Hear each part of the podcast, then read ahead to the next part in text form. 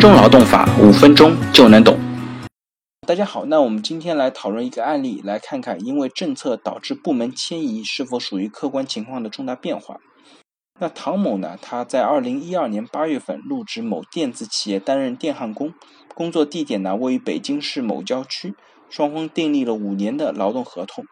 二零一八年一月份呢，根据北京市疏解整治促提升计划和该区的具体实施要求。电子企业呢决定将生产部门全部迁移至河北某市。当月呢，公司向生产部门员工发出了生产部门搬迁员工意向调查表来征求意见。唐某呢表示愿意随公司迁往新的工作地点，但是呢提出了工资待遇上浮百分之四十的要求，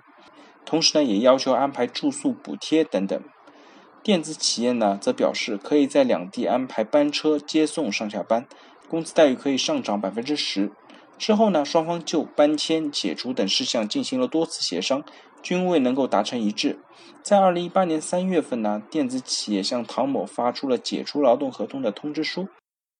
通知书表示啊，因为客观情况发生重大变化，双方呢也没有能够就变更劳动合同达成一致，与唐某呢解除劳动合同，并且呢向其支付了解除劳动合同的经济补偿金。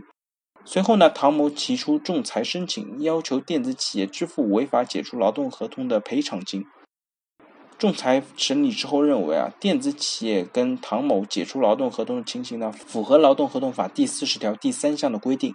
因此呢，裁决驳回了唐某的仲裁请求。那我们看一下这个案例当中最大的一个争议点呢，就是关于客观情况重大变化的一个认定。那所谓劳动合同法第四十条规定的劳动合同订立时所依据的客观情况发生重大变化呢，在原劳动部关于中华人民共和国劳动法若干条文的说明第二十六条第四款作出了解释。也就是说，相关的客观情况呢，是指发生不可抗力或者出现致使劳动合同全部或者部分条款无法履行的其他情况，比如企业迁移、兼并、转移资产等等。在本案当中呢，电子企业的生产部门发生了迁移，确实因为政府的政策发生变化所致，这是在订立劳动合同时候无法预见的客观情况。因此呢，双方不能够就变更劳动合同达成一致的情况下，电子企业呢是可以行使单方解除权的。